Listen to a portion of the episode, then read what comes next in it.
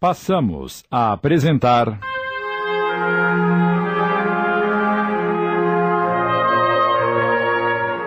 Chico Xavier, inspirado na obra de Ramiro Gama, minissérie de Sidney Carbone.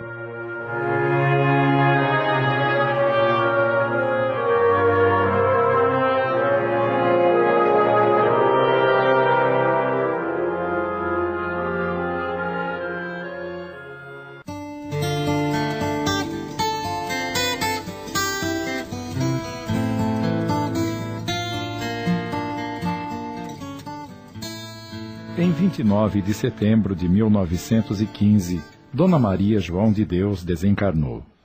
Chico Xavier, um de seus nove filhos, foi entregue aos cuidados de Dona Rita de Cássia, amiga da família e madrinha do Chico. Dona Rita era obsediada e por qualquer coisa se destemperava. Ah, esse menino precisa de castigo. Só assim vai entrar na linha. Assim, ele passou a receber surras de vara de marmelo todos os dias. E como se não bastasse, introduzia as pontas de garfos em seu ventre, pois a perversa senhora inventara esse estranho processo de tortura. Cala a boca! Não quero ouvir choradeira, entendeu? O garoto permanecia horas e horas com os garfos dependurados na carne sanguinolenta e corria para o quintal a fim de desabafar, porque a madrinha repetia nervosa. Esse menino tem o um diabo no corpo!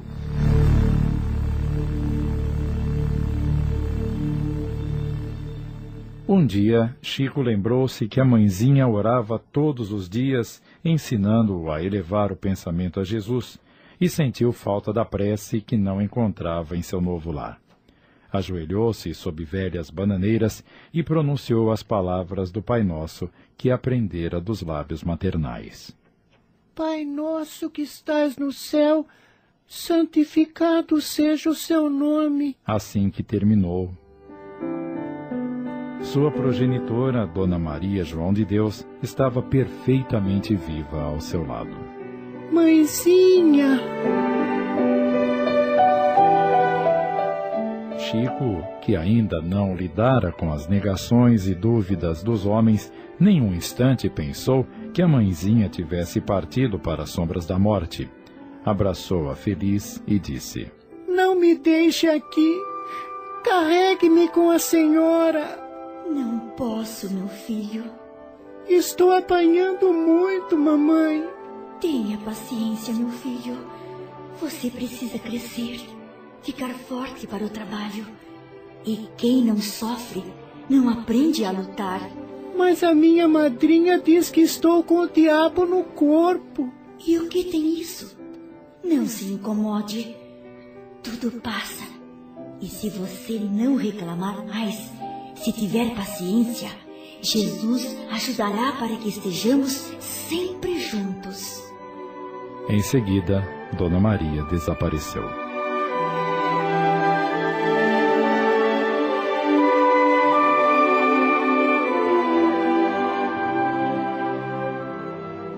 A partir desse dia, Chico passou a receber o contato de varas e garfos sem revoltas e sem lágrimas. Chico é um cínico. Oh, não chora nem a pescoção e por explicar-lhe ter a alegria de ver a mãe sempre que recebia a surra sem chorar, ela dizia: Oh, menino aluado! E diariamente, com os vergões na pele e o sangue a correr-lhe em pequeninos filetes no ventre, ele seguia para o quintal a fim de encontrar a mãezinha querida, vendo-a e ouvindo-a depois da oração. Assim começou a luta espiritual do médium extraordinário que o mundo conheceu.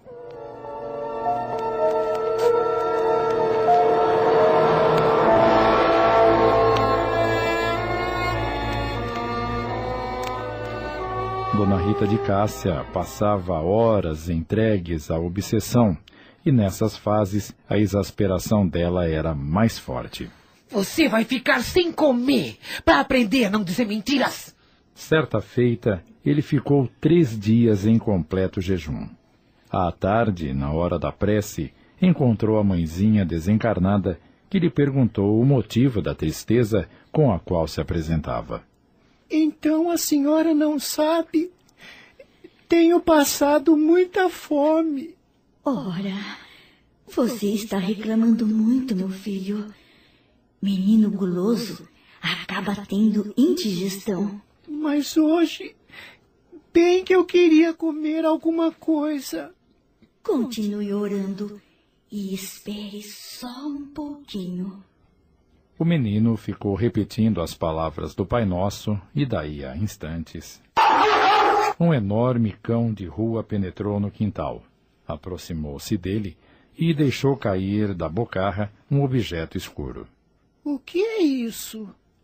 Era um jatobá saboroso. Chico recolheu alegre o pesado fruto, ao mesmo tempo em que reviu a mãe ao seu lado. Misture o jatobá com água e você terá um bom alimento. Como vê, meu filho, quando oramos com fé viva, até um cão pode nos ajudar em nome de Jesus.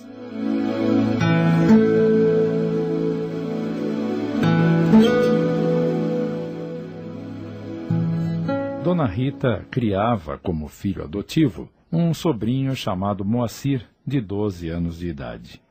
O menino tinha uma enorme ferida na perna e a neurastênica mandou chamar uma benzedeira de nome Ana Batista. A mulher examinou a úlcera e disse: É, dona Rita, só uma simpatia vai curar esse mar. E que simpatia! Bem, durante três sexta-feiras seguidas, logo de manhã, uma criança deve lamber a ferida.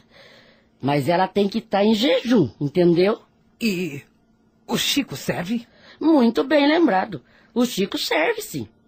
Isso ocorreu numa quinta-feira. À tarde, quando Chico foi ao quintal para fazer sua prece, encontrou-se com o espírito de Dona Maria João de Deus e, chorando, contou-lhe que no dia seguinte deveria tomar parte na simpatia.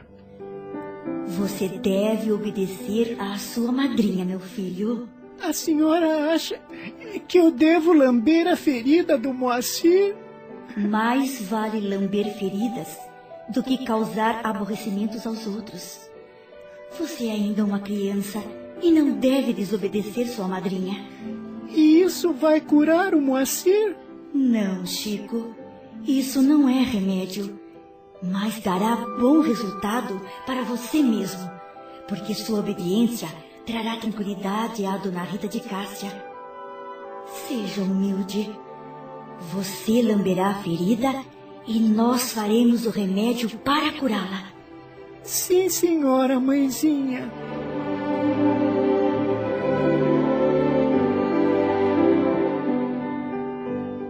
No dia seguinte, Chico obedeceu à ordem. Na sexta-feira imediata, repetiu a estranha operação e a úlcera desapareceu. Quando lambeu a ferida pela terceira vez, viu o espírito de sua mãe sorridente ao seu lado. Estático, viu-a abraçar Dona Rita e esta, transformada, acariciou-o pela primeira vez e disse-lhe bondosa: Muito bem, Chico. Você obedeceu direitinho. Louvado seja Deus. E depois de dois anos de flagelação, Chico teve a felicidade de passar uma semana inteira sem garfadas e sem vergonhas.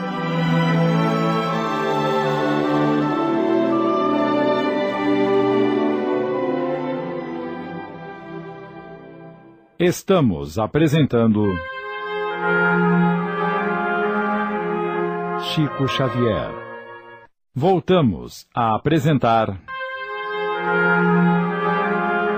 Chico Xavier, inspirado na obra de Ramiro Gama, minissérie de Sidney Carbone.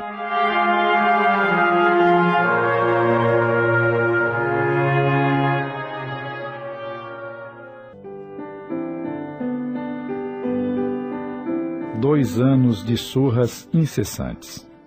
Dois anos viver o Chico junto da madrinha.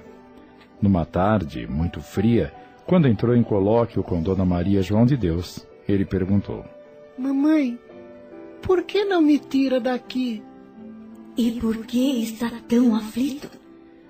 Tudo no mundo obedece à vontade de Deus. A senhora sabe que me faz muita falta. Não perca a paciência.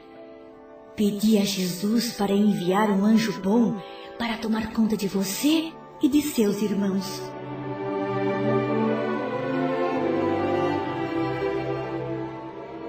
E sempre que revia a progenitora, ele indagava. Quando é que o anjo chegará? Espere com calma, meu filho.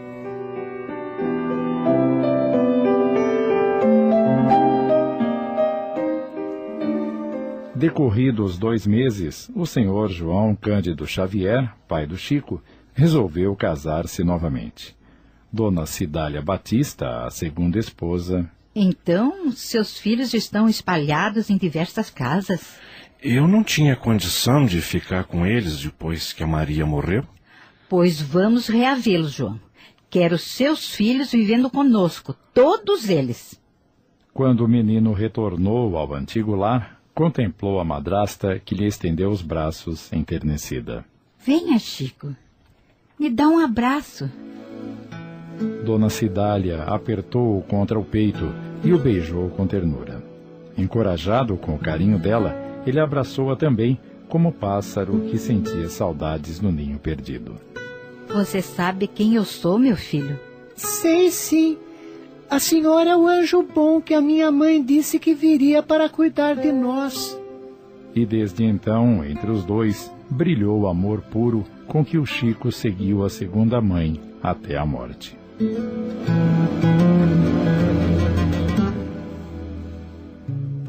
Certo dia, Dona Cidália disse ao marido: Seus filhos precisam frequentar a escola, João?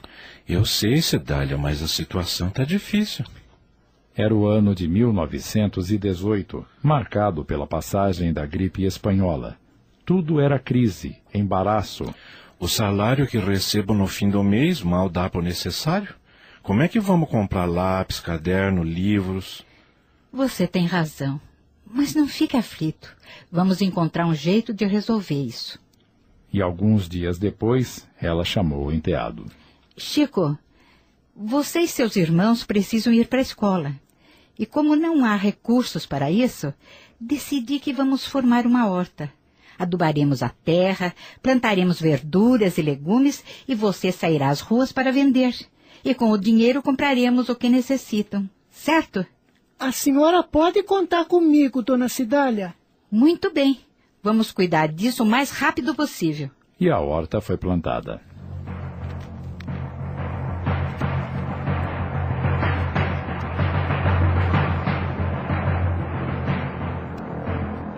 Em algumas semanas, Chico já podia sair às ruas com o cesto carregado de verduras. Olhem a couve, alface, almeirão, repolho. Quem quer comprar? Olhem a couve, alface, almeirão. E o povo comprava. Cada maço de couve ou cada repolho valia um tostão, e Dona Cidália guardava o produto financeiro num cofrinho. Um tempo depois, quando abriram, feliz, ela disse ao enteado: Está vendo o valor do serviço? Agora você e seus irmãos já podem frequentar as aulas do grupo escolar. Foi em janeiro de 1919 que Chico Xavier começou o ABC.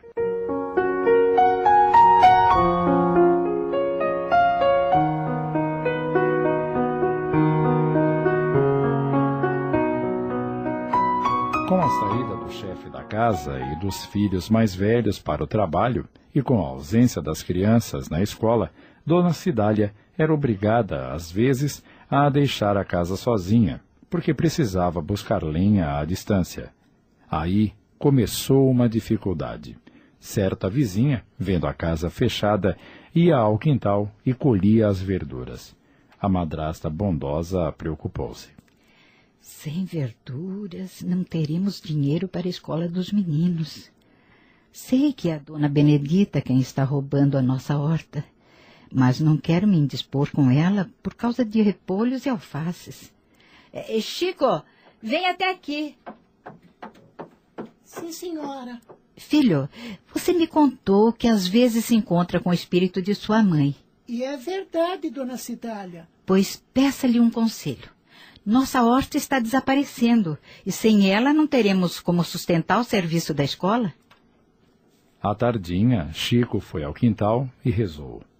Como das vezes anteriores, Dona Maria lhe apareceu e ele lhe contou o que estava acontecendo. Dona Cidália tem razão. Não devemos brigar com os vizinhos que são pessoas de quem necessitamos.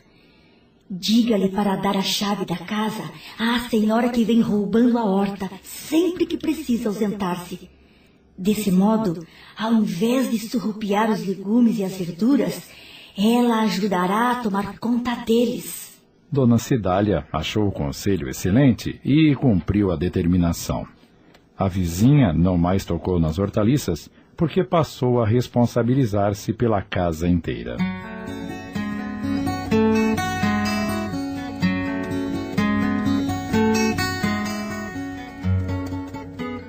De novo reunido à família, Chico Xavier não mais viu o espírito da mãe desencarnada. Entretanto, passou a ter sonhos. Muitas vezes acordava durante a noite agitado, levantava-se e conversava com interlocutores invisíveis, e de manhã trazia notícias de parentes mortos, contando peripécias ou narrando coisas que ninguém entendia. O que estará acontecendo com esse menino? Seria bom se você o levasse até o padre Sebastião. Quem sabe ele não tem uma explicação para essas esquisitices do Chico. Sebastião Scarzelli, antigo vigário da cidade de Matozinhos, nas vizinhanças de Pedro Leopoldo, ouviu o menino algumas vezes em confissão e disse ao João: Aconselho a proibi-lo de ler jornais, livros ou revistas. Ele deve estar impressionado com más leituras. Esses sonhos não passam de perturbações, porque as almas não voltam do outro mundo. Intrigado por ninguém lhe dar crédito ao que via e ouvia em sonhos, certa noite rogou uma explicação da progenitora de quem não se esquecia. Dona Maria lhe apareceu em sonho, calma e bondosa. Não se desespere, filho. Sem humildade é impossível cumprir uma tarefa. Mas, mamãe, ninguém acredita em mim. E o que tem isso? Mas eu não estou mentindo, só digo a verdade. A verdade de Deus. E Deus sabe o que faz. Papai e o padre Sebastião estão contra mim. Dizem que estou perturbado. Modifique seus pensamentos. Você ainda é uma criança e uma criança indisciplinada cresce com a desconfiança e a antipatia dos outros. Não falte ao respeito para com seu pai e para com o padre. Eles são mais velhos e só desejam o seu bem. Aprenda a calar-se. Quando você lembrar alguma lição ou alguma experiência recebidas em sonho, fique no silêncio. Se for permitido por Jesus, então mais tarde virá o tempo em que você poderá falar. Por enquanto, você precisa aprender a obediência para que Deus um dia conceda ao seu caminho a confiança dos outros.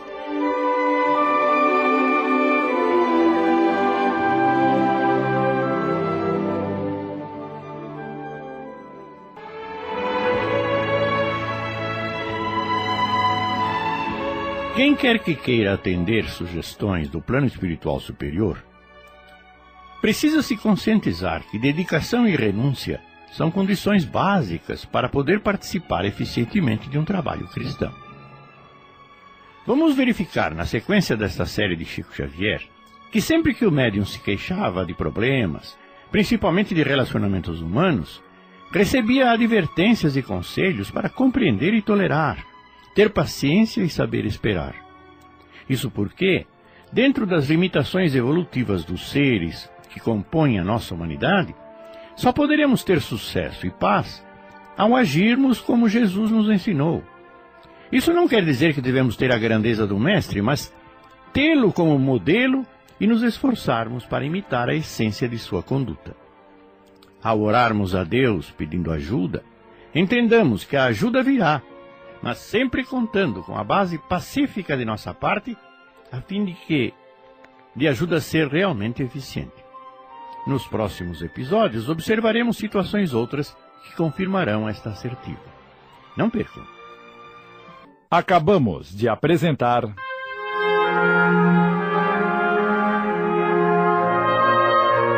Chico Xavier, inspirado na obra de Ramiro Gama, minissérie de Sidney Carbone em cinco capítulos.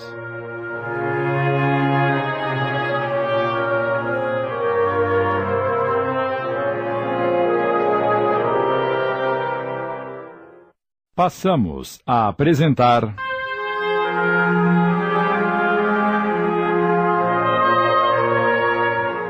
Chico Xavier, inspirado na obra de Ramiro Gama, minissérie de Sidney Carbone.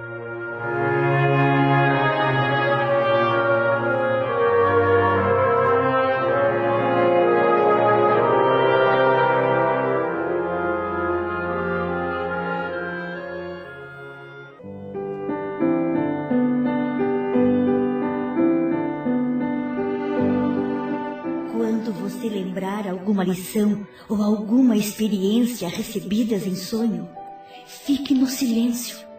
Se for permitido por Jesus, então mais tarde virá o tempo em que você poderá falar. Por enquanto, você precisa aprender a obediência para que Deus, um dia, conceda ao seu caminho a confiança dos outros. Desde essa noite, Chico calou-se e Dona Maria João de Deus passou algum tempo sem fazer-se visível.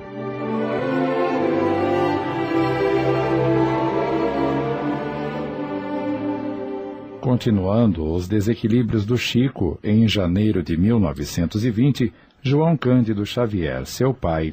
Padre, seja mais exigente com meu filho quando ele vier se confessar. Farei o que o senhor me pede, senhor João. E quando o vigário lhe ouvia as referências sobre as rápidas entrevistas com Dona Maria João de Deus. Isso não pode ser, meu filho. Ninguém volta para conversar depois da morte. É o demônio que está perturbando o seu caminho. Não, é a minha mãe que. É o demônio, eu disse. E não quero que você repita mais isso em confissão. Estamos entendidos? João Cândido deu razão ao padre. Isso só pode ser obra do demônio mesmo. Chico refugiou-se no carinho da madrasta, alma compreensiva e boa. Eles pensam que eu estou mentindo. Você não deve chorar, meu filho. Ninguém pode afirmar que você esteja perseguido pelo demônio. Se for realmente sua mãezinha quem vem conversar com você, naturalmente isso acontece porque Deus permite. E Deus, estando no assunto, ajudará para que isso fique esclarecido.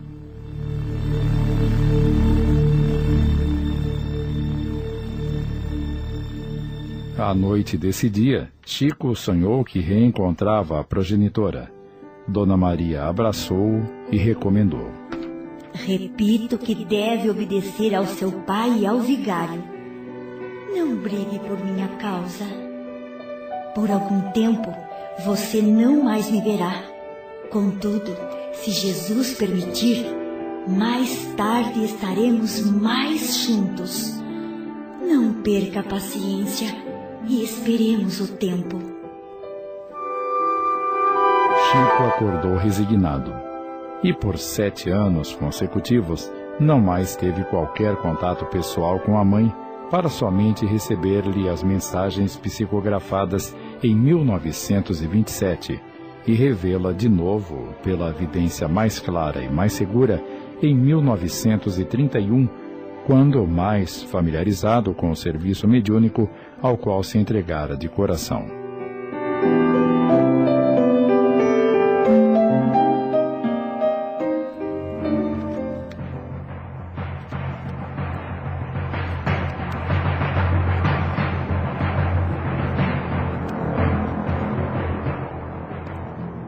Integrado na comunidade católica, Chico obedecia às obrigações que lhe eram indicadas pela Igreja. Confessava-se, comungava, comparecia pontualmente à missa e acompanhava as procissões.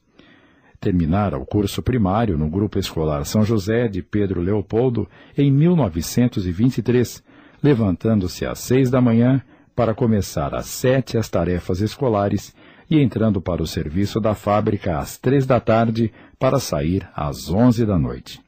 O trabalho, porém, era exaustivo e em 1925 deixou a fábrica, empregando-se na venda do Sr. José Felizardo Sobrinho, onde o trabalho ia das seis e meia da manhã às oito da noite, com o salário de treze cruzeiros por mês.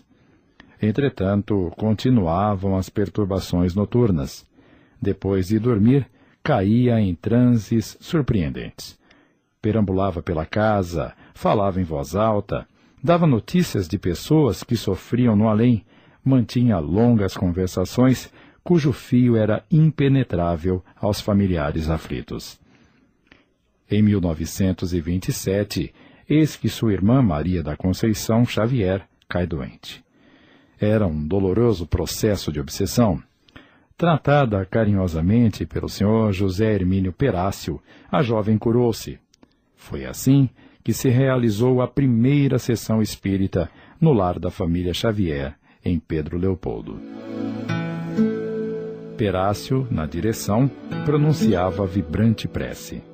Na mesa, dois livros. Eram eles o Evangelho segundo o Espiritismo e o Livro dos Espíritos, de Allan Kardec.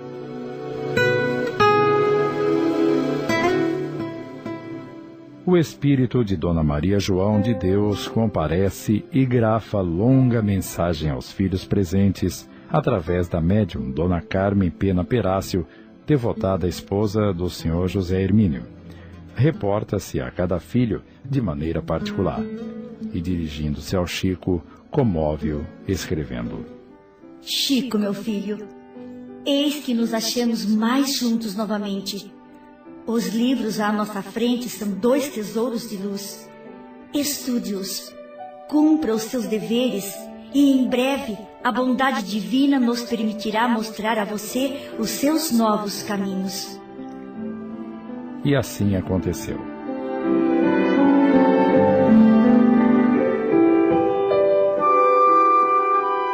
É preciso fundar um centro.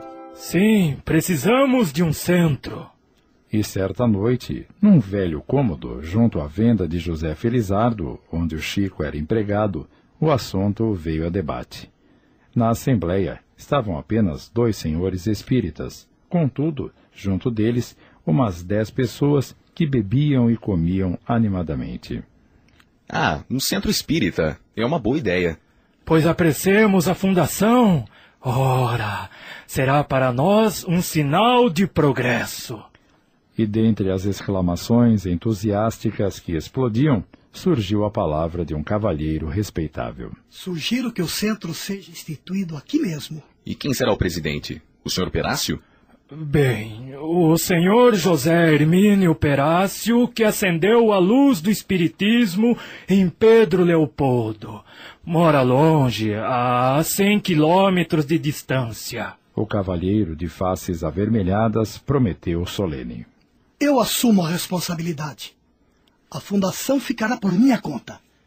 Chame o Chico. Ele poderá lavrar a ata de fundação. Serei o presidente e ele terá as funções de secretário. Oh, é muito bom. Ótimo, Depois de breve conversação, o grupo recebeu o nome de Centro Espírita Luiz Gonzaga. Chico lavrou a ata e todos os presentes assinaram.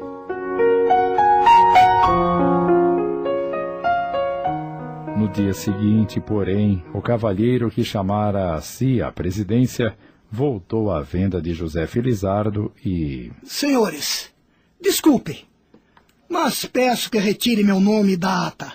Mas por quê? Bem, eu sou de família católica e tenho meus deveres sociais. Ontem, aquele meu entusiasmo pelo Espiritismo era o efeito do vinho. Se vocês precisarem de mim, estou pronto para auxiliar. Contudo, não posso aceitar o encargo de presidente. E como ficaremos? Eu sou apenas o secretário. Você faça o que achar melhor, mas não conte comigo.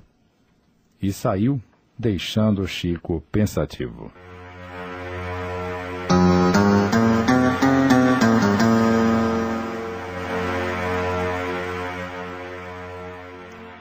Em fins de 1927, o Centro Espírita Luiz Gonzaga estava sediado na residência de José Cândido Xavier, irmão do Chico, que se fez presidente da instituição.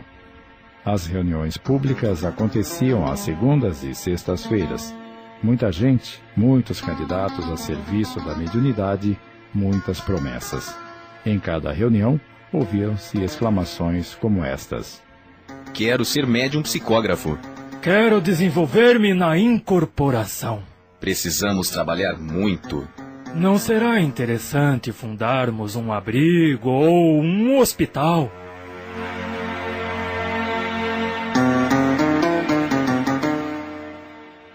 Estamos apresentando.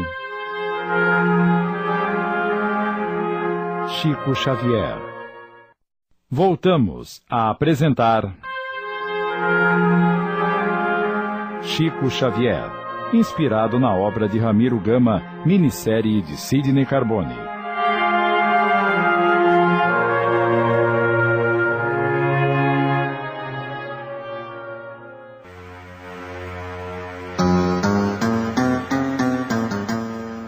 O entusiasmo era grande. Quando, em outubro do mesmo ano, chegou a Pedro Leopoldo Dona Anita da Silva com quatro filhas obsidiadas.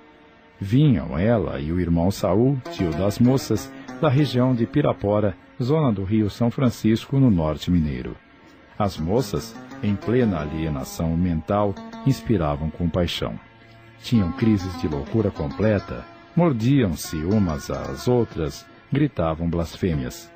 Uma delas chegara acorrentada, tal a violência da perturbação de que era vítima. O espírito de Dona Maria João de Deus explicou pela mão do Chico.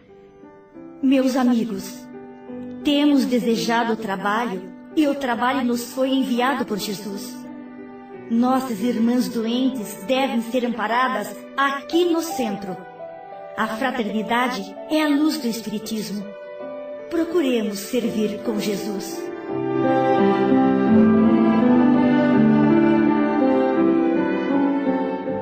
Isso aconteceu numa noite de segunda-feira. Quando chegou a reunião de sexta, José e Chico Xavier estavam em companhia das obsidiadas, sem mais ninguém.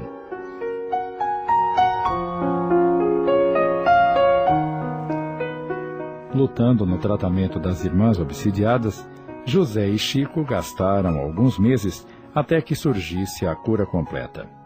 No princípio, porém, da tarefa assistencial, houve uma noite em que José foi obrigado a viajar a serviço de sua profissão de celeiro. Nessa ocasião, mudara-se para Pedro Leopoldo, um homem bom e rústico, de nome Manuel, que o povo dizia experimentado em doutrinar espíritos das trevas. O irmão do Chico não hesitou e resolveu visitá-lo, pedindo cooperação. Necessitava ausentar-se, mas o socorro aos doentes não deveria ser interrompido. Manuel aceitou o convite e, na hora marcada, compareceu ao Centro Espírita Luiz Gonzaga com uma Bíblia antiga sob o braço direito.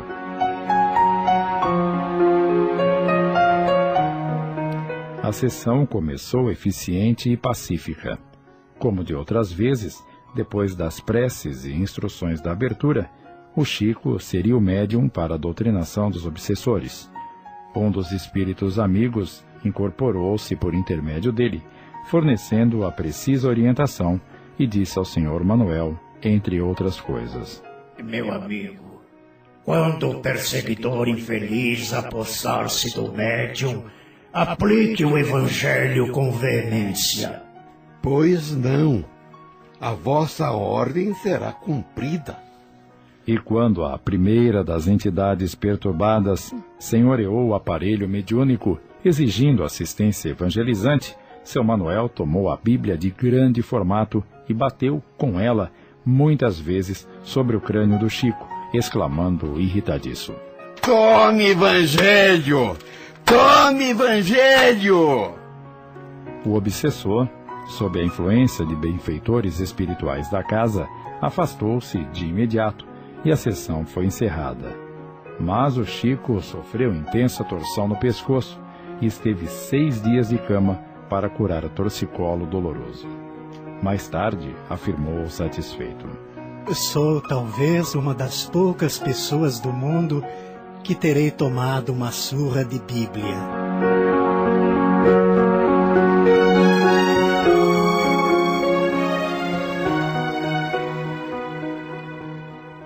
Joaquim Timbira era uma das entidades que se comunicava frequentemente nas sessões dos irmãos Xavier. Companheiro espiritual, simples e bom, estava sempre disposto a auxiliar com a sua experiência nos trabalhos em favor dos obsidiados. Certa ocasião, apareceu uma jovem perseguida por diversas entidades das sombras, e à noite, obsessores em falange tomavam-lhe a boca, derramando fel e veneno em forma de palavras. José doutrinava os visitantes conturbados. Iam muitos e muitos vinham. E o dirigente conversava, conversava. Numa das reuniões, Joaquim Timbira incorpora-se no Chico e aconselha. José, meu filho, convém ensinar o bom caminho aos irmãos sofredores. Entretanto, é preciso doutrinar igualmente a médium. É necessário que a mocinha estude, compenetrando-se dos seus deveres. Mas não será a caridade necessária doutrinar os espíritos infelizes? Sim, sim. Então, é, penso que estou certo, procurando encaminhar a verdade, nossos irmãos vitimados pela ignorância e pelo sofrimento. Devem eles ser atendidos em primeiro lugar. José, toda a caridade feita com boa intenção é louvável diante do céu. Mas que será melhor? Curar feridas ou espantar moscas? e a pergunta do amigo espiritual ficou gravada por valiosa lição.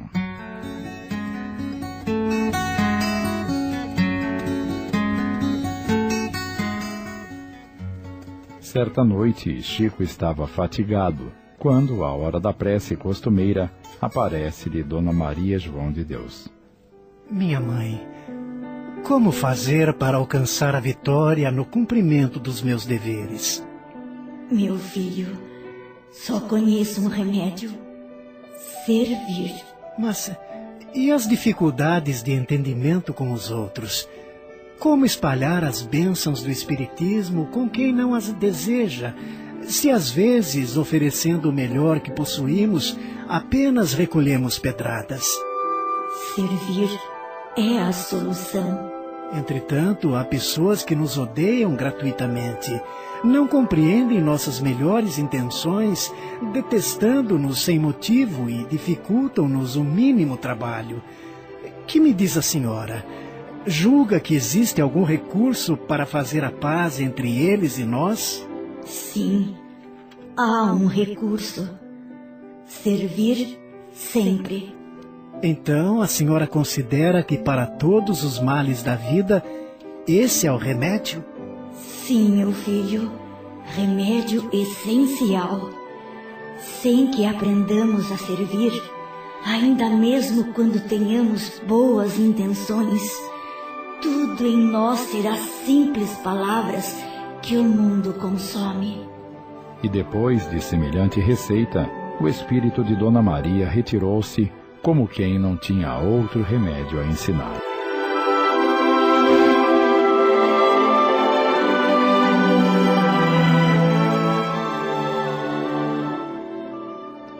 Em torno da mediunidade improvisavam-se ao redor do Chico acesas discussões. É, não é, viu, não viu, e o médium sofria longas irritações a fim de explicar sem ser compreendido. Por isso, à hora da prece, achava-se quase sempre desanimado e aflito. Certa feita, o espírito da mãe apareceu-lhe e aconselhou: Chico, para curar essas inquietações, você deve usar a água da paz. Satisfeito, o médium procurou medicamento em todas as farmácias de Pedro Leopoldo.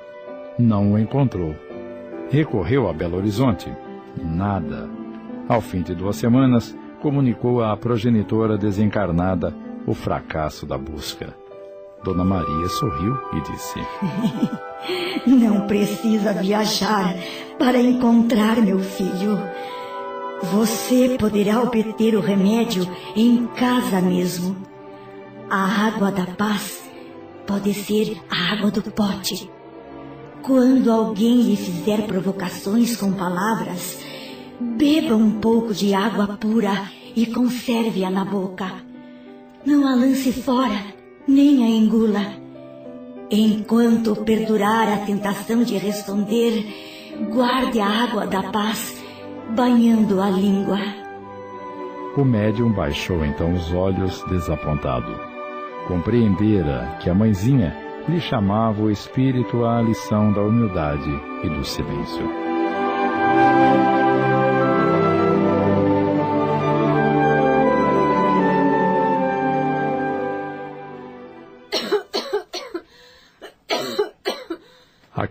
Moça abatida, com acesso de tosse, chegara ao Luiz Gonzaga com uma receita médica. Estava tuberculosa. Duas hemoptises já haviam surgido como horrível prenúncio. Chico, estou muito mal. O doutor que me atendeu me aconselhou a usar esta receita por 30 dias. Mas eu não tenho dinheiro. Você poderia me arrumar alguns cruzeiros? Minha filha, infelizmente hoje eu não tenho. E meu pagamento ainda está longe. Então o que devo fazer? Eu estou desesperada.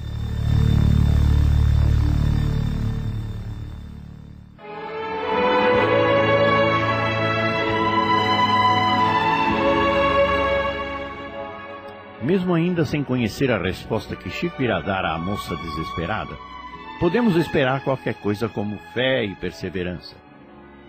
No episódio anterior deste capítulo, ficou claro que saúde e paz só se consegue agindo em harmonia com a base do cristianismo, compreender as limitações que nos envolve e reagir como o bondoso professor que não se enraivece pelos erros dos alunos, mas aconselha-os a estudar um pouco mais, e então as questões que os perturbam serão solucionadas.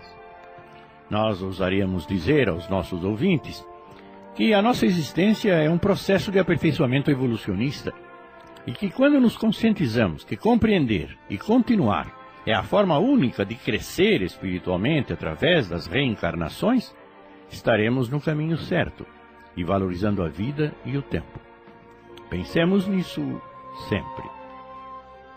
Acabamos de apresentar.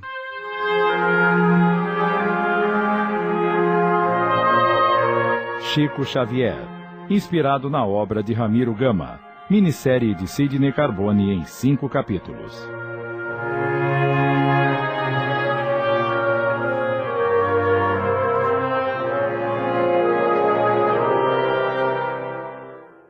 Passamos a apresentar.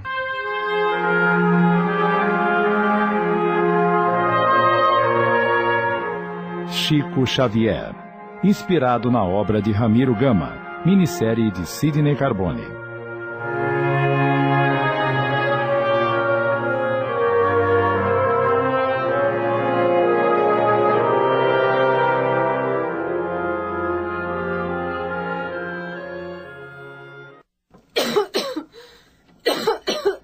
Aquela moça abatida, com acesso de tosse, chegara ao Luiz Gonzaga com uma receita médica estava tuberculosa. Duas hemoptises já haviam surgido como terrível prenúncio. Chico, estou muito mal. O doutor que me atendeu me aconselhou a usar essa receita por 30 dias. Mas eu não tenho dinheiro. Você poderia me arrumar alguns cruzeiros? Minha filha, infelizmente hoje eu não tenho. E meu pagamento ainda está longe. Então o que devo fazer? Estou desesperada. Chico pensou, pensou e disse-lhe: Você peça a Nossa Mãe Santíssima socorro e o socorro não lhe faltará. A que horas você deve fazer a medicação? de manhã e à noite. Então, minha filha, você corte a receita em 60 pedacinhos. Deixe um copo de água pura na mesa em sua casa e, no momento de usar o remédio, rogue a proteção de Mãe Santíssima. Tome um pedacinho da receita com a água abençoada em memória dela e, repetindo isso duas vezes por dia no horário determinado, sem dúvida, pela fé, você terá usado a receita. Sim, Chico, farei isso. Muito obrigada.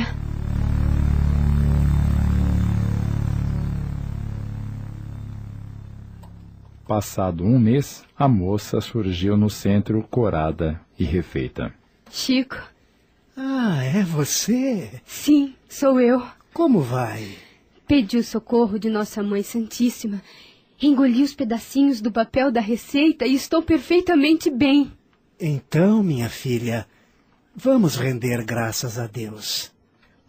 E passaram os dois a oração.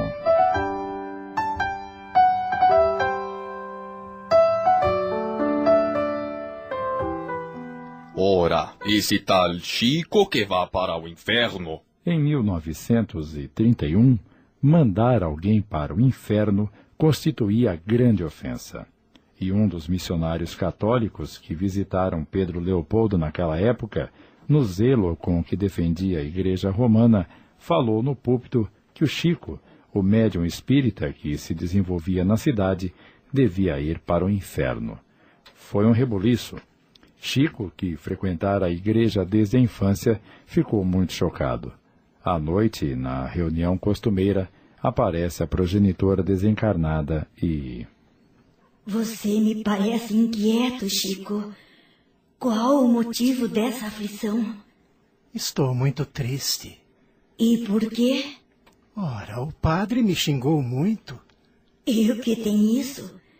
Cada pessoa fala daquilo que tem ou daquilo que sabe. A senhora não sabe, mas ele me mandou para o inferno.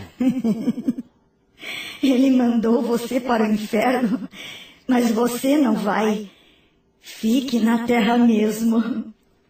Ante o bom humor daquelas palavras, o médium compreendeu que não convinha dar ouvidos às condenações descabidas, e o serviço da noite desdobrou-se em paz.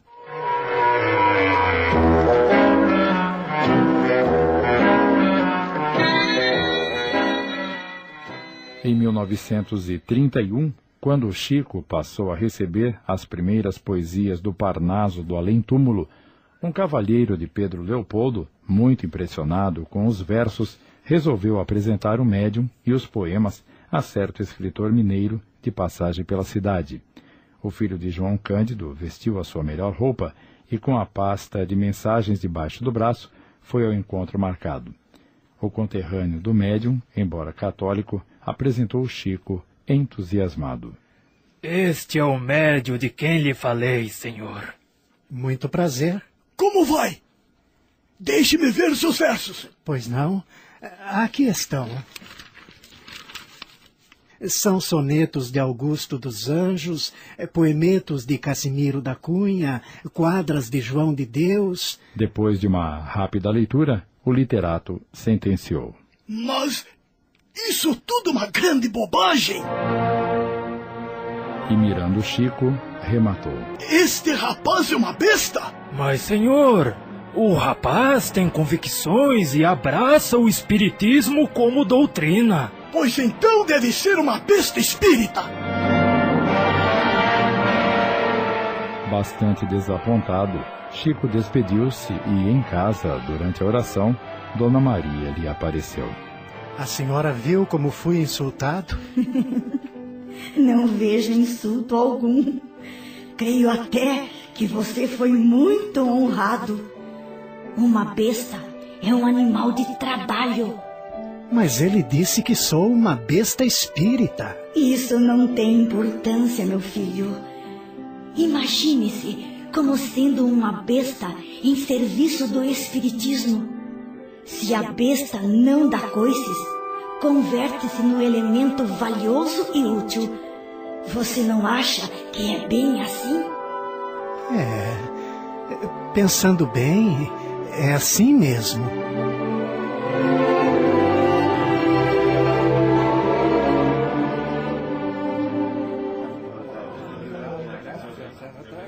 A venda de José Felizardo, onde Chico trabalhava, vivia repleta.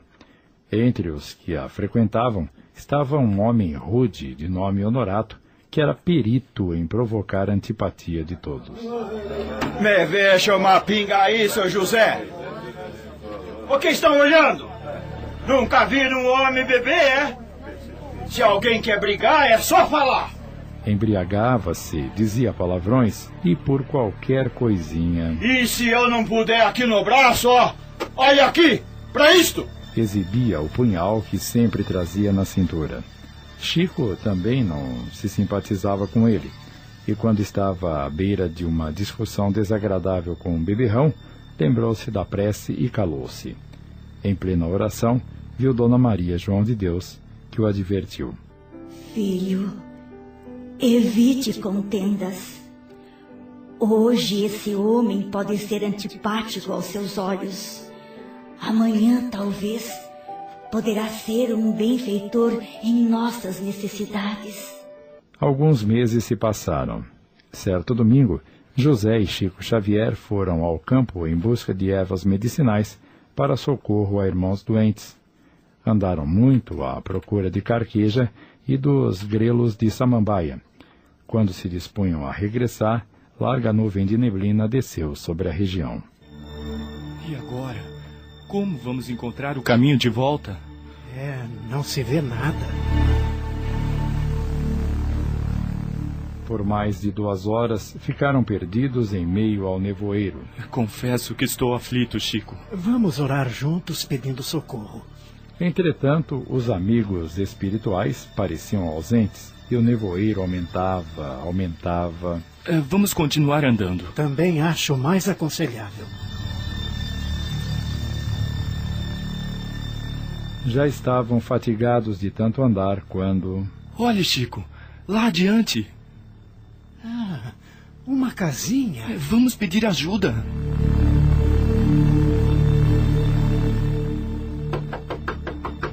Logo a porta se abriu e uma voz acolhedora lhes disse: Oi, Chico. Você por aqui?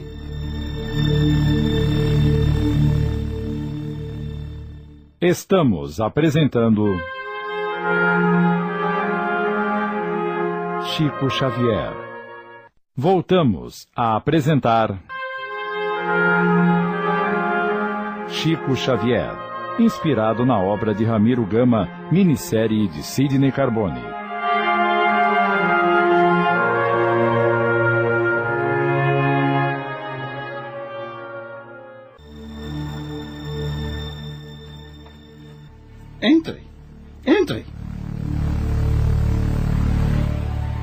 Era o Honorato, que os abraçou com satisfação. Vou lhes oferecer um prato de sopa quente e depois os guiarei ao caminho de volta.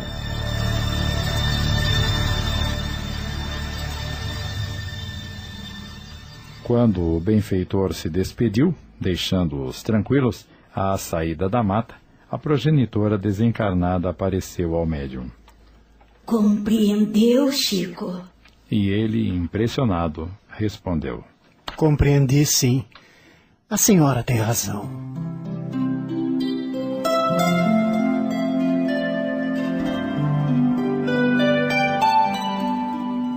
Nos fins de 1931, Chico, à tardinha, orava sob uma árvore junto ao açude, um pitoresco local na saída de Pedro Leopoldo para o norte, quando viu, a pequena distância, uma grande luz luminosa. O que será aquilo? Pouco a pouco, dentre os raios que formava, surgiu alguém. Era um espírito simpático, envergando túnica semelhante à dos sacerdotes. Lhe dirigiu a palavra com muito carinho.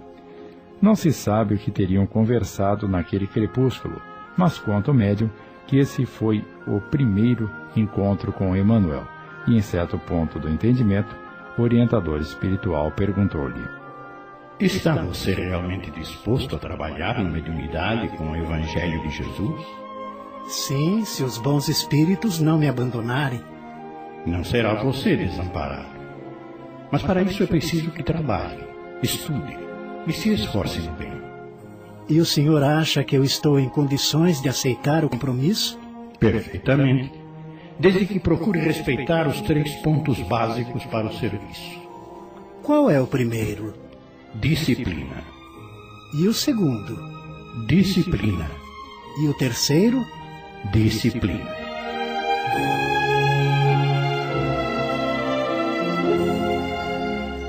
O espírito amigo despediu-se e o médium teve consciência de que para ele ia começar uma nova tarefa.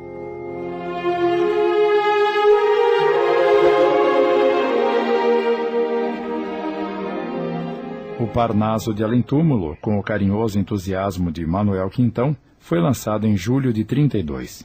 E no mesmo mês, o padre Júlio Maria de Manhumirim, em Minas, no seu jornal O Lutador, escreveu áspera crítica, condenando o livro e o médium. Dentre outras coisas, dizia que o Chico devia possuir uma pele de rinoceronte para caber tantos espíritos. Os comentários irônicos e as acusações gratuitas eram tantas que o médium, inexperiente e muito jovem ainda, se sentiu demasiadamente chocado. Então a luta é esta. Vale a pena ser médium e ficar exposto assim ao juízo temerário dos outros? É justo suportar esses xingatórios quando estou possuído das melhores intenções? Ele se via em contenda íntima quando viu Emanuel ao seu lado. Contou-lhe o que se passava e supôs que o espírito amigo o acariciaria sem restrições. Emanuel, porém, de pé, com severa fisionomia, falou-lhe firme. Eu não vejo razão para solenizar este assunto. O padre disse que eu tenho uma pele de rinoceronte. Se não tem, precisa ter. Porque se você quiser cultivar uma pele muito frágil, cairá sempre com qualquer alfinetada. E não seria possível a viagem da mediunidade nos caminhos do mundo. Contudo, temos o nosso brio, a nossa dignidade, e é difícil viver com desrespeito público. Escute, Chico. Se Jesus, que era Jesus, saiu da terra pelos braços da cruz, você está esperando uma carruagem para viver entre os homens? Quando ouviu a pergunta, o Chico levantou-se de um pulo e começou a reajustar-se. José, o irmão de Chico, que fora por muito tempo seu orientador e dirigia as sessões do Luiz Gonzaga, de repente adoece gravemente e, sob a surpresa de seus entes queridos, desencarna, deixando ao irmão a responsabilidade de amparar a família. Alguns dias após o sepultamento, Chico verifica que José lhe deixara também uma dívida, pois esquecera de pagar a conta da luz na importância de onze cruzeiros. Isso era muito para o pobre médium, pois no fim de cada mês nada lhe sobrava do ordenado. Pensativo, sentou-se à soleira da porta de sua casinha rústica e abençoada. Emanuel lhe disse: Não se aflija. Confie e espere. Horas depois, um homem da roça bate à porta da casa. Chico atende. O senhor é o seu Chico Xavier? Sim, às suas ordens, meu irmão. Eu soube que vosso irmão José morreu.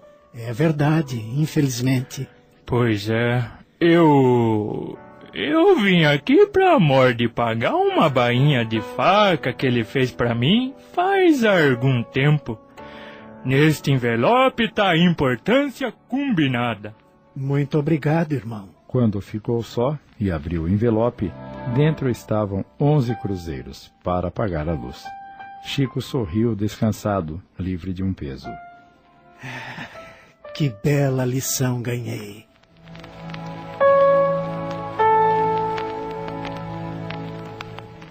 Em 1940, Chico ficou gravemente enfermo. O médico que lhe assistia fez o diagnóstico, prevendo um ataque de uremia. Se a retenção perdurar por mais 24 horas, ele terá um colapso e desencarnará.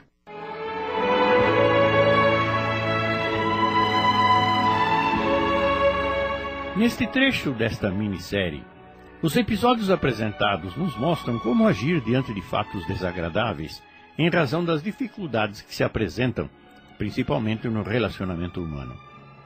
Os amigos espirituais mostravam que é necessário que hajamos com honestidade, cumprindo o dever, independentemente de sermos compreendidos ou aprovados pelos semelhantes. O nível de evolução da média humana neste período de vivência dos habitantes na Terra não pode nos servir de referência no que nos diz respeito a critérios de justiça e verdade. Pretender que sejamos tolerados e aplaudidos por atos que julgamos ser bons é esquecer que estamos envolvidos por almas encarnadas ainda tão ou mais limitadas do que nós. Se queremos realmente ser úteis com nossas atitudes e comportamento, não nos baseemos nos julgamentos de nossos semelhantes, presentemente neste planeta, mas façamos o que nos parecer certo e não nos inquietemos com comentários menos agradáveis. Que a nossa consciência seja nosso juiz e o resto confiemos nos critérios divinos. Acabamos de apresentar.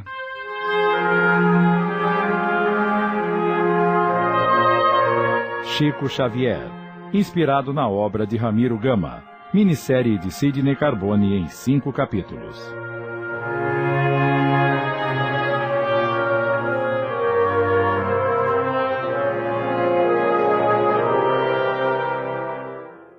Passamos a apresentar.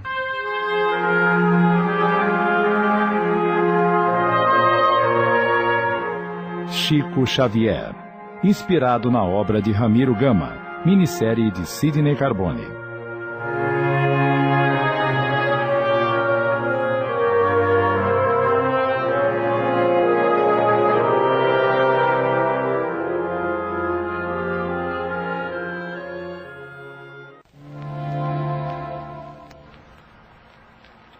Quando ficou só e abriu o envelope, dentro estavam onze cruzeiros para pagar a luz. Chico sorriu, descansado, livre de um peso. Que bela lição ganhei.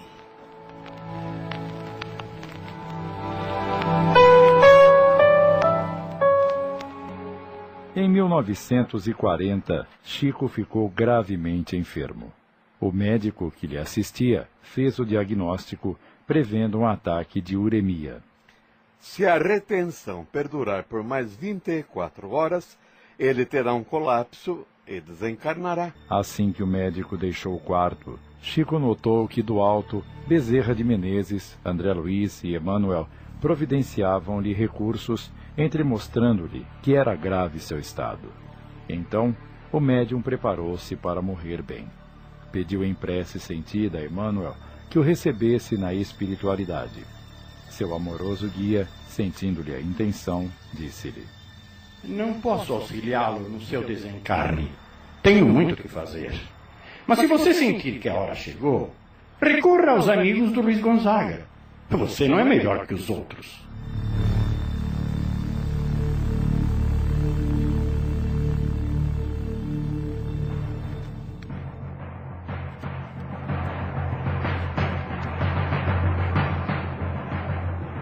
Certa feita, Chico levantara-se muito cedo e, ao sair de casa, encontra-se com Flaviano, que lhe diz: É, sabe quem morreu, Chico? Não. O Juca, seu ex-patrão, morreu na miséria, sem ter nem o que comer. Ah, coitado. A que horas é o enterro? Acho que vou enterrá-lo a qualquer hora, como indigente, no caixão da prefeitura, isto é, no rabecão. Chico medita por um instante, emocionado, e pede: Flaviano, faça-me um favor. Vá à casa onde ele desencarnou e peça para esperarem um pouco. Vou ver se lhe arranjo um caixão, mesmo barato. Tudo bem. Flaviano se afasta. Chico recorda seu ex-patrão, figura humilde de bom servidor que tanto bem lhe fizera, e envia uma prece a Jesus. Senhor, trata-se de meu ex-patrão a quem tanto devo, que me socorreu nos momentos mais angustiosos que me deu emprego com o qual socorri minha família, que tanto sofreu por minha causa, que eu lhe pague em parte a gratidão que lhe devo. Ajude-me, Senhor. E tirando o chapéu da cabeça e virando-o de copa para baixo, à guisa de sacola, foi bater de porta em porta, pedindo esmola para comprar um caixão para enterrar o extinto amigo.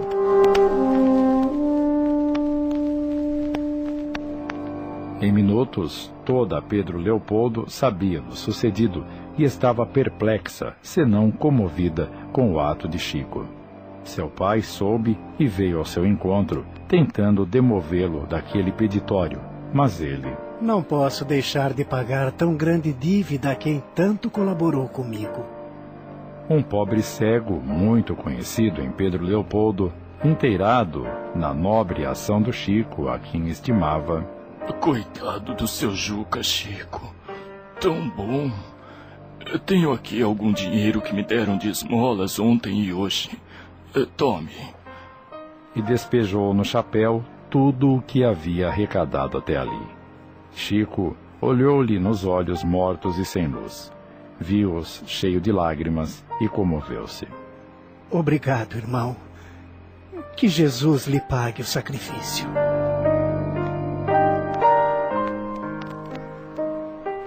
E com o dinheiro que conseguiu dos amigos, comprou o caixão, providenciou o enterro e acompanhou-o até o cemitério.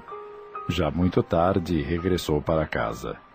Tinha vivido um grande dia. Sentou-se à entrada da porta. Lá dentro, os irmãos e o pai observam-no comovidos. Em prece muda, ele agradeceu a Deus. Emanuel lhe aparece e lhe sorri. O sorriso de seu bondoso guia lhe diz tudo. Chico o entende. Ganhar o dia, pagar uma dívida e dera de si um testemunho de humildade, de gratidão e de amor ao Divino Mestre.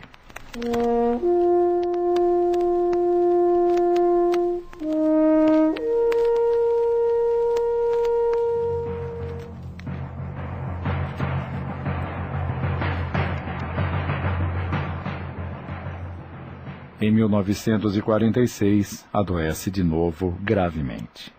Gastara demais o corpo. Achava-se esgotadíssimo, fraco, febril. Ele está com tuberculose. Em certa manhã ensolarada, vendo-o sentado, muito triste, à porta da casa, Emanuel põe-lhe a mão no ombro e lhe diz: Procure reagir, Chico, senão você falirá. Sua enfermidade é tanto do corpo como do espírito. Mas não desanime. Vai ficar bom se Deus quiser. Depois de lhe dar uma bela aula sobre os males do desânimo, das tristezas e das mágoas recolhidas, ampliadas pelo nosso pessimismo, diz-lhe: é Logo ao dormir, lembre-se de mim. Vou levar seu espírito a um lugar muito lindo e onde será medicado.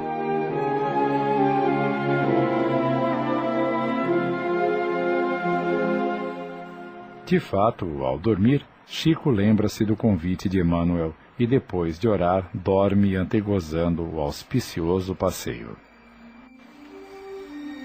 Em espírito, vê-se junto ao seu guia, e com ele caminha por um vergel esmeraldado de trevos viçosos, floridos, como jamais vira na terra.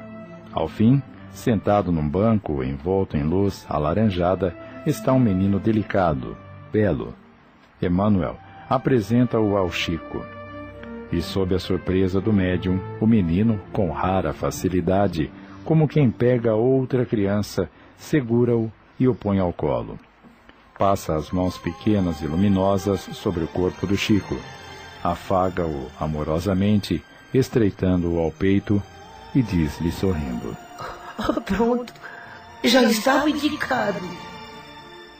Chico despede-se do irmãozinho.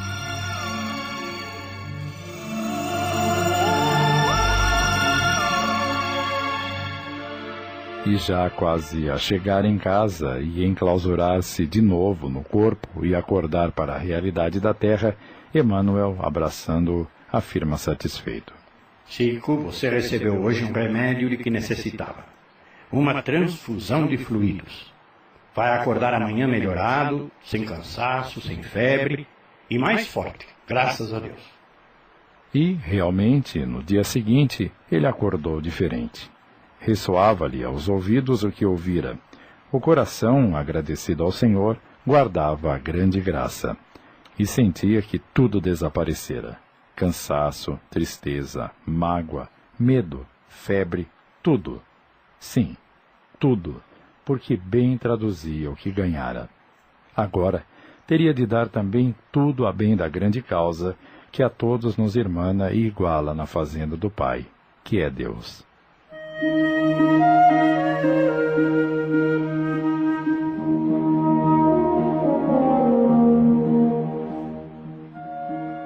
horas da manhã de um sábado do mês de maio.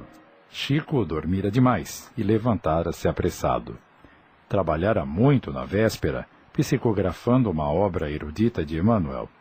Resolvera ir a pé para o escritório da fazenda onde trabalhava.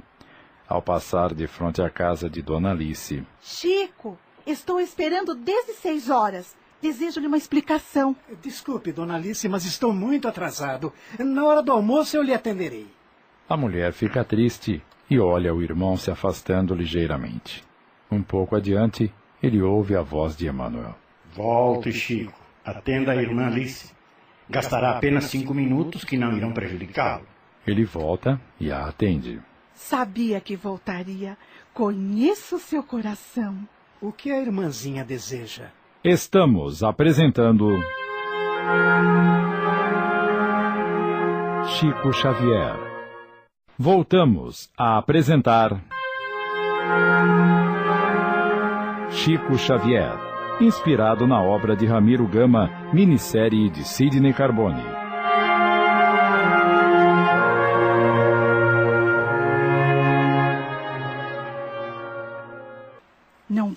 Tomar muito seu tempo, Chico. Trata-se de. E pede-lhe explicação como tomar determinado remédio homeopático que o doutor Bezerra de Menezes lhe receitara por intermédio do abnegado médium. Atendida e toda alegre. Obrigada, Chico, muito obrigada. Vá com Deus. Chico retoma o caminho da fazenda apressado, pois quer recobrar os minutos perdidos. Quando andaram cem metros, ouve novamente a voz de Emanuel amoroso. Pare um pouco e olhe para trás. Veja o que está saindo dos lábios de Dona Alice e caminhando para você, Chico. Ele para e olha. Uma massa branca de fluidos luminosos sai da boca da irmã atendida e encaminha-se para ele e entra-lhe no corpo. Viu o resultado que obtemos quando somos serviçais? Quando possibilitamos a alegria cristã aos nossos irmãos? Imagine se, ao invés de vá com Deus, ela dissesse magoada: vá com o diabo, dos seus lábios estariam saindo coisas diferentes, como cinzas, ciscos ou algo pior. E andando agora naturalmente, sem receio de perder o dia, Chico sorri satisfeito com a lição recebida, entendendo em tudo e por tudo o serviço do Senhor, refletido nos menores gestos, com os nomes de gentileza, tolerância, afabilidade, doçura e amor.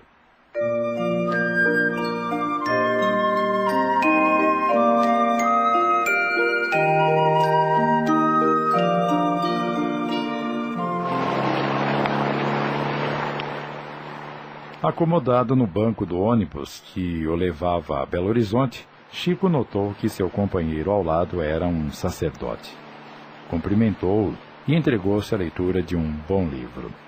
O sacerdote correspondeu ao cumprimento e também abriu um livro sagrado e pôs-se a ler.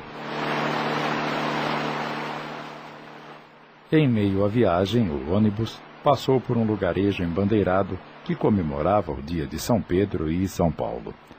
O sacerdote observou aquilo e, depois, virando-se para o Chico, comentou: Vejo esta festividade em honra de dois grandes santos, e neste livro leio a história de São Paulo, cujo autor lhe dá a proeminência sobre São Pedro. Não se pode concordar com isto.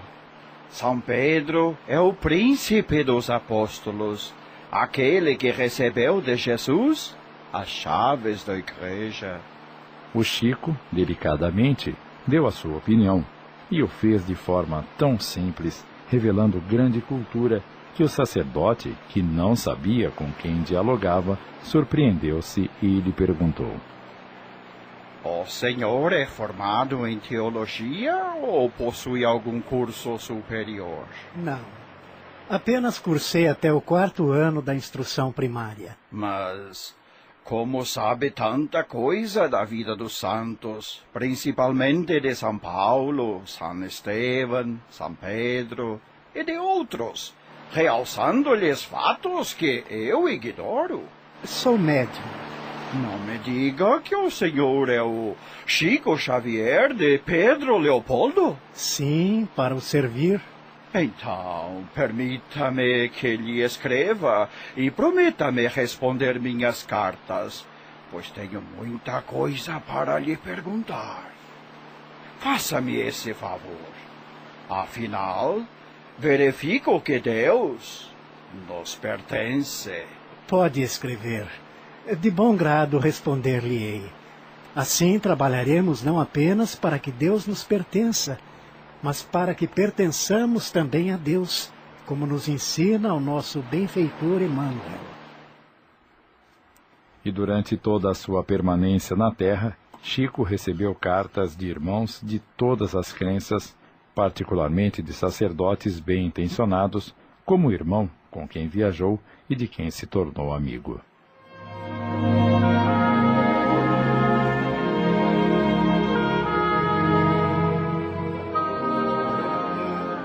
Numa livraria em Belo Horizonte, trabalhava um irmão que, pelo hábito de ouvir constantes elogios ao Chico Xavier, tomou-se de admiração pelo médium. Havia lido com interesse todos os livros de Emmanuel, André Luiz, Neio Lúcio, Irmão X, e desejou insistentemente conhecer o psicógrafo de Pedro Leopoldo, e pedia aos outros balconistas e fregueses. Faça-me o grande favor de me apresentar o Chico, logo que ele apareça. Uma tarde, Chico entra na loja. Todos os presentes, menos Aloísio, assim se chamava o homem, se surpreendem e se alegram. Abraçam o médium e dagam-lhe as novidades recebidas. Um dos companheiros de trabalho se dirige ao Aloísio e lhe diz: Você não deseja ansiosamente conhecer o nosso Chico? Claro! E já faz um bom tempo. Pois aí está ele. Aloísio examina-o. Vê-o tão sobriamente vestido, tão simples, tão decepcionante, e, correspondendo ao abraço do admirado psicógrafo, com ar de quem falava uma verdade e não era nenhum tolo para acreditar em tamanho absurdo, diz: Quem dera que você fosse o Chico, quem dera! O médium, compreendendo que Aloísio não acreditara fosse ele o Chico, pela maneira como se apresentava, responde-lhe candidamente: É mesmo, quem me dera. E, despedindo-se, partiu com simplicidade e bonomia, deixando no ambiente uma lição, uma grande lição, que ia depois ser melhormente traduzida por todos e muito especialmente pelo Aloísio.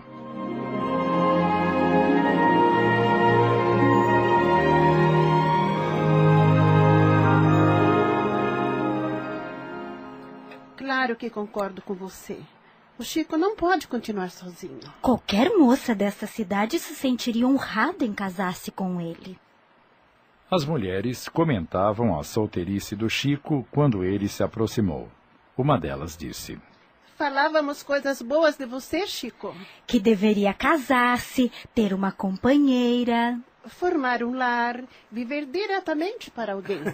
ora, ora, minhas irmãs. Você não gostaria de ter uma esposa, Chico? Agradeço-lhes a preocupação, mas é, cada um tem a missão que pediu. Chico afastou-se pensando no que lhe disseram as irmãs. À noite, a sós, no seu quarto, veio-lhe a lembrança, de novo, aquele assunto de casamento. Entrando em colóquio com sua consciência, entendeu que era, de fato, muito infeliz. Então, escreveu uma carta ao seu grande amigo Manuel Quintão e nela exteriorizou seu estado de alma combalido. Dizia sentir-se como uma árvore seca, de galhos mirrados, sem ninhos, sem flores, sem frutos. Quando dormiu, teve um lindo sonho.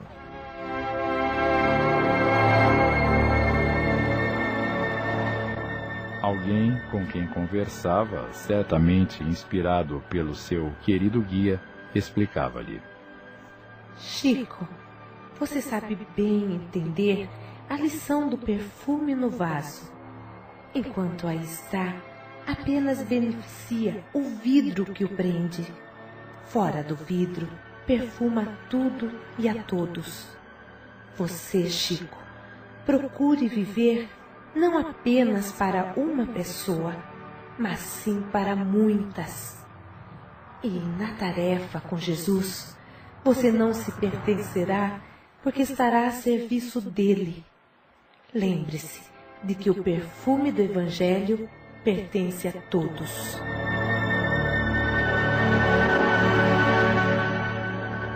E Chico acordou mais alegre. Ficou satisfeito com a sua tarefa, apenas não pôde acreditar que fosse perfume.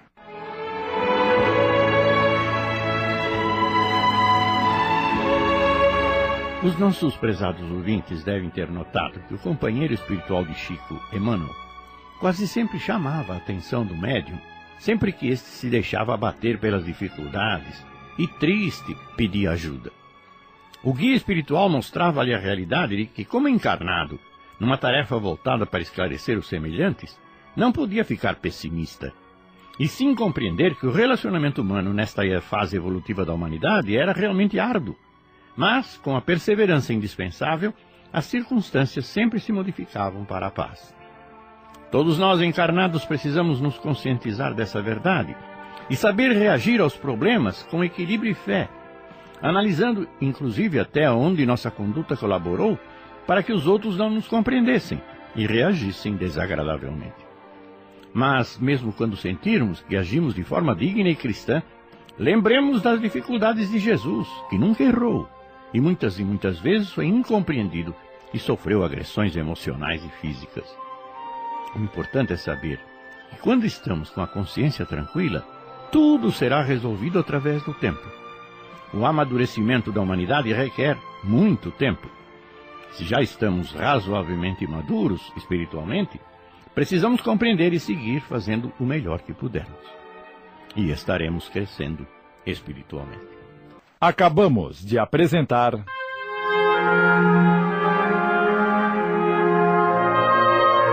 Chico Xavier, inspirado na obra de Ramiro Gama, minissérie de Sidney Carbone em cinco capítulos.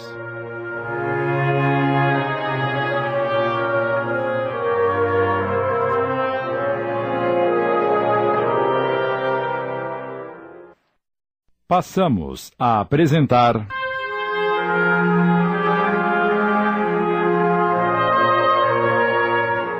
Chico Xavier, inspirado na obra de Ramiro Gama, minissérie de Sidney Carbone.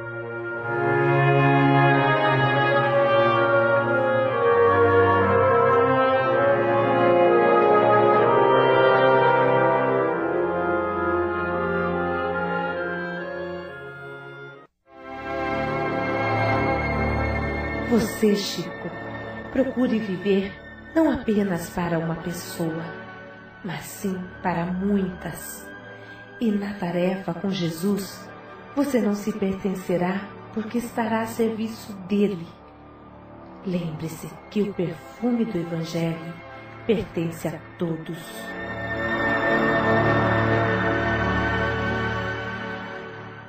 E Chico acordou mais alegre. Ficou satisfeito com sua tarefa. Apenas não pôde acreditar que fosse perfume.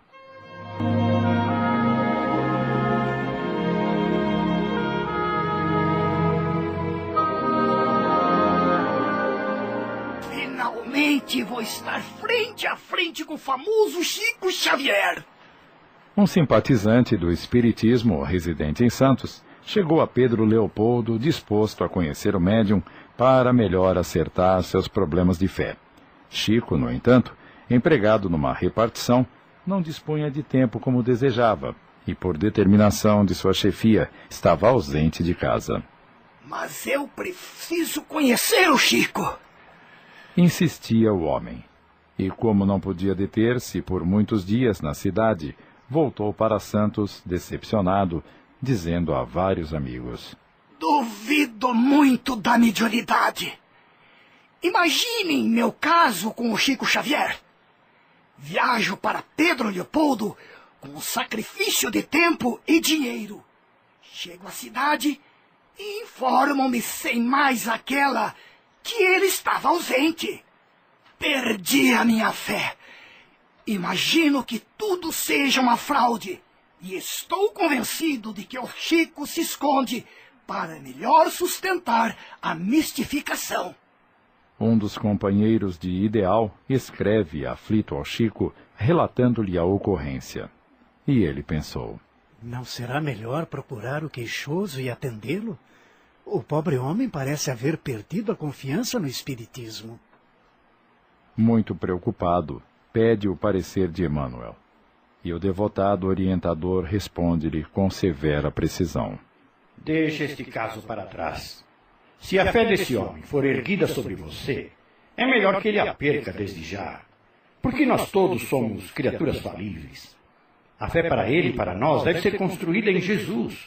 Porque somente confiando em Jesus e imitando-lhe os exemplos é que poderemos seguir para Deus.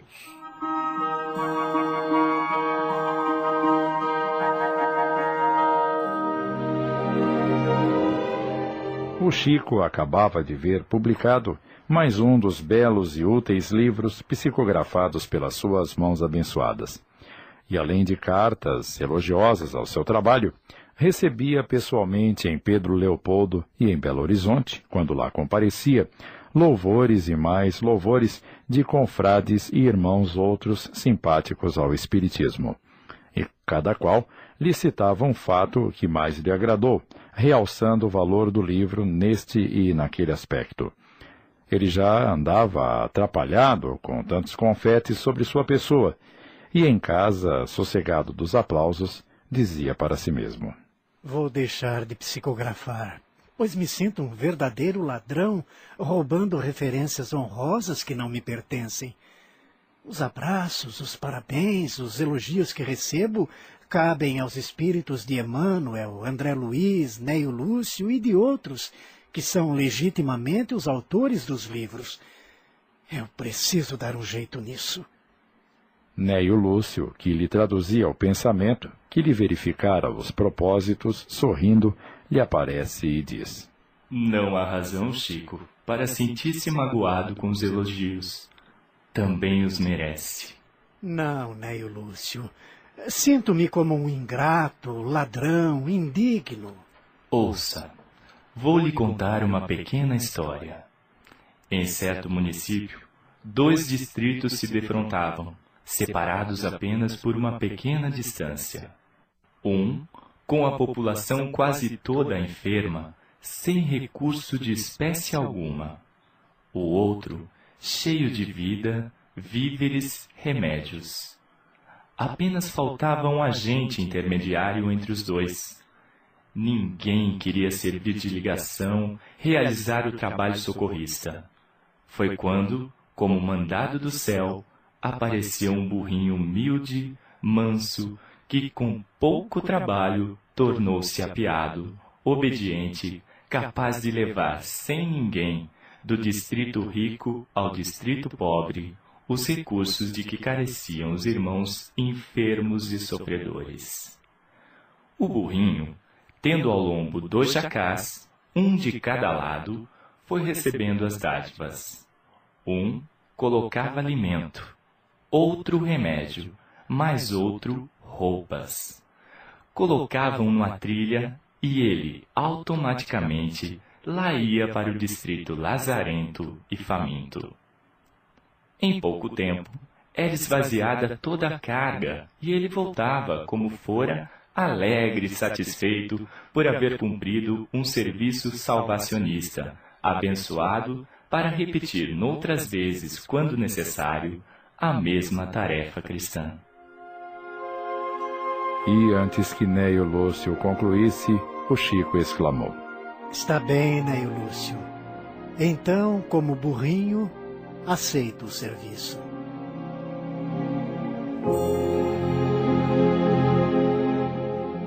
E nunca mais ele se importou com louvores, certo de que agora sabia qual a missão que realizava entre a terra e o céu junto à grande causa.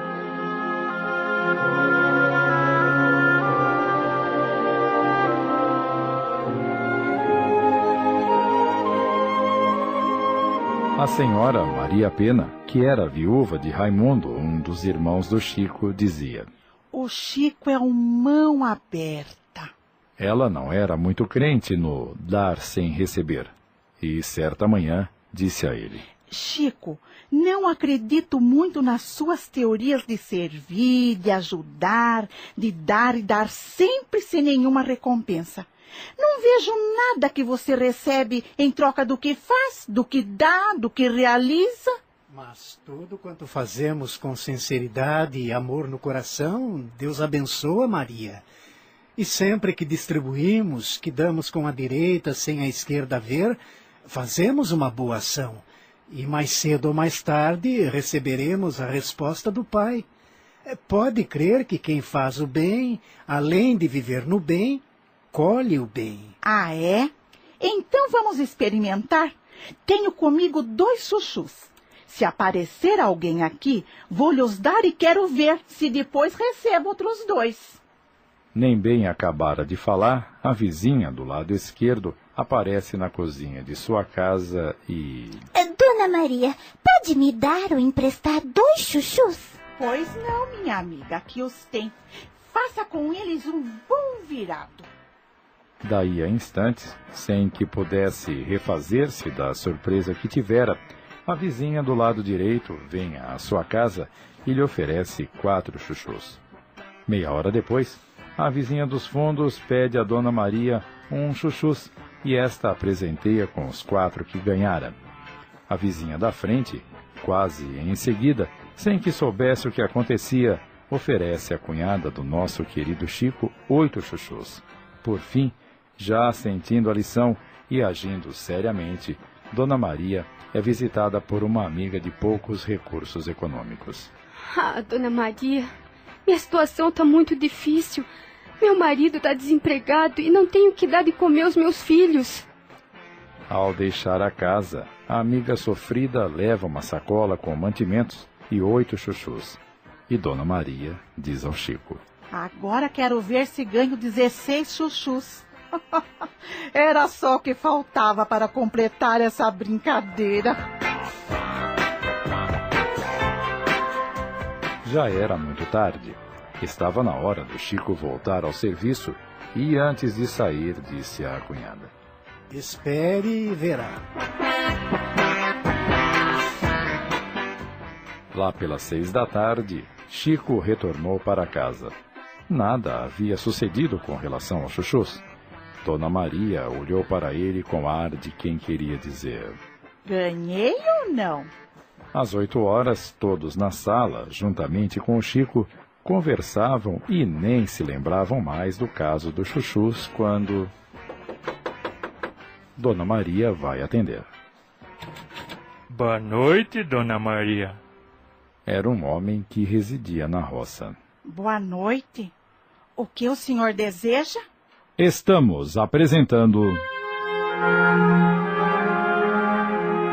Chico Xavier. Voltamos a apresentar. Chico Xavier, inspirado na obra de Ramiro Gama, minissérie de Sidney Carbone.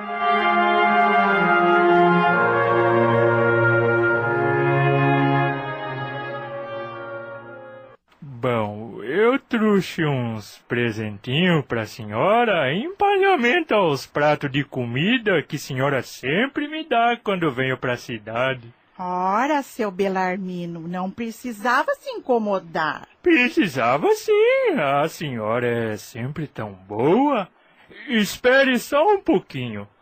Eu vou buscar lá na carroça. Minutos depois, o matuto coloca à porta um pequeno saco. Dona Maria abre-o, nervosa e curiosa. Meu Deus, quantos sussus! E pôs-se a contá-los. Por fim. Sessenta e quatro! Oito vezes mais do que eu tinha dado! Era demais. A graça, em forma de lição, excedia a expectativa. Era mais do que esperava. Ai, você tem razão, Chico. Aquele que dá recebe sempre mais.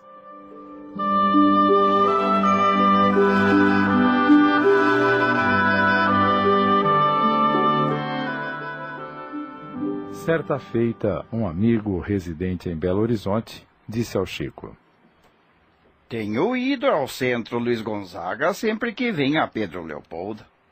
E nas preces, rogo aos bons espíritos que me ajudem a ganhar na loteria. É, é mesmo, irmão?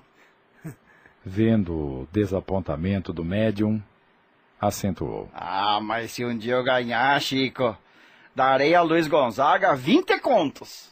O tempo foi passando e certo dia. Ganhei! Ganhei finalmente! Os bons espíritos me ajudaram!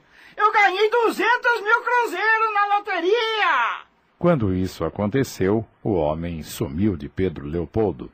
E sempre que via o Chico por Belo Horizonte, evitava-lhe a presença. E costumava dizer aos amigos: Imagine. Em minha ingenuidade, prometi uma dádiva a um centro espírita se melhorasse de sorte. Quantas neiras falamos sem perceber, não acham? 14 anos se passaram.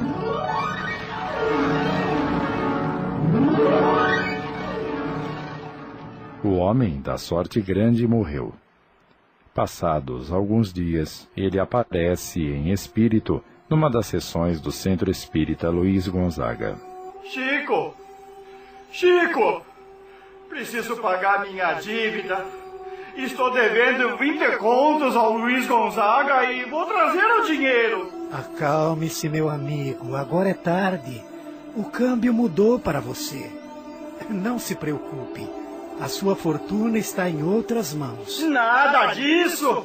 O dinheiro é meu! Meu! Só meu! Já foi, meu irmão.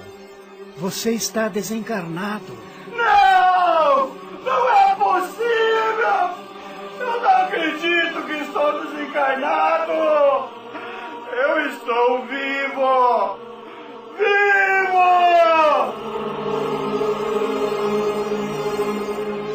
A entidade gritou, gritou, se desesperou e finalmente acabou perguntando entre lágrimas: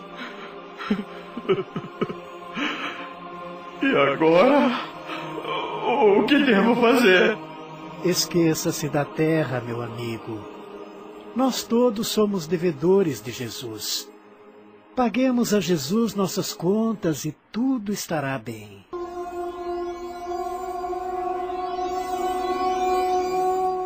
E, amparado pelos benfeitores espirituais da casa, o homem dos vinte contos, já desencarnado, retirou-se, chorando.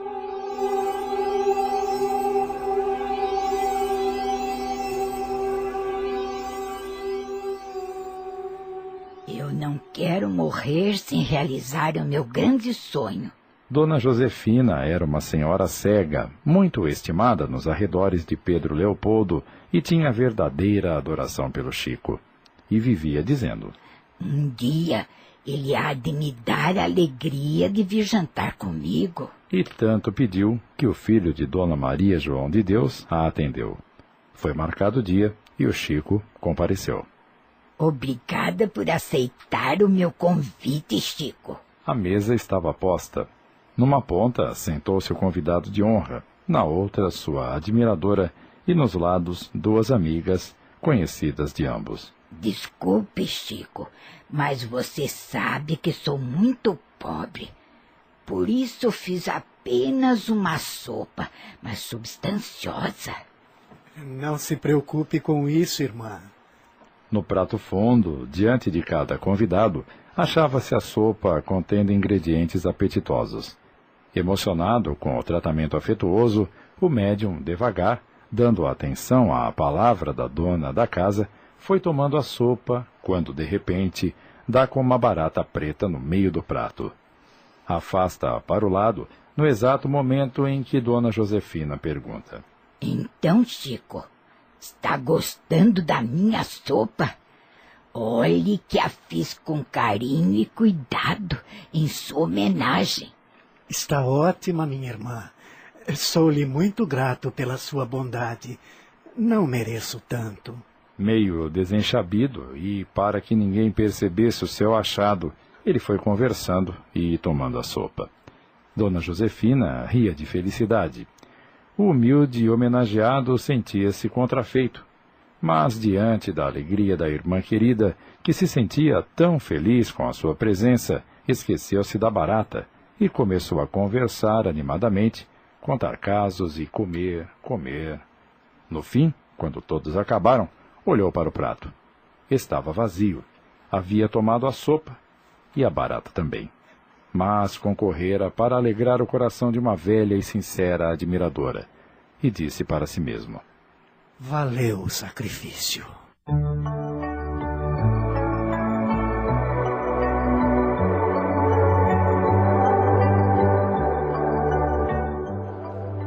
Na noite do ano bom de 1950, vários irmãos de Belo Horizonte, reunidos em Pedro Leopoldo, em companhia do Chico, comentavam a importância das riquezas para a extensão do bem. Aqui, desejava-se o salário farto, acolá falava-se em dinheiro da loteria.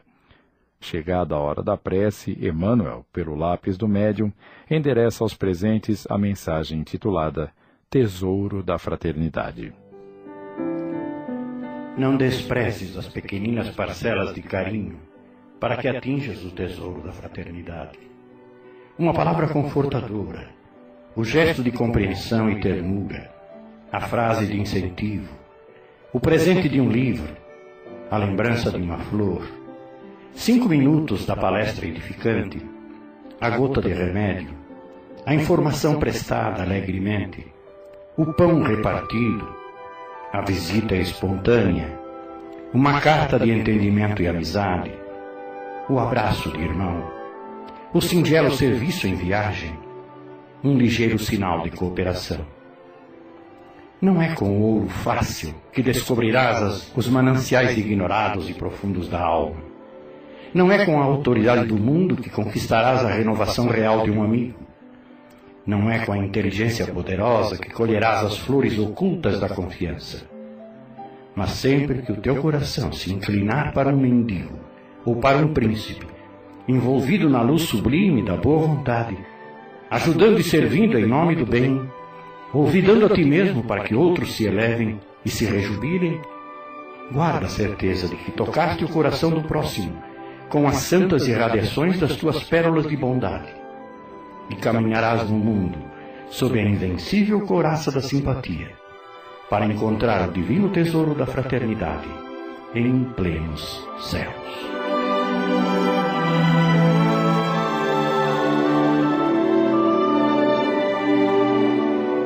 Quem puder ajuntar esse tesouro, de certo, comprará com facilidade um passaporte para o céu.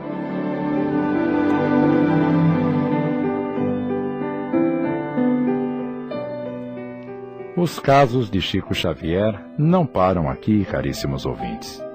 Existem muitos outros que ainda devem ser contados, o que o faremos com certeza numa próxima oportunidade. Até lá e que Deus abençoe a todos.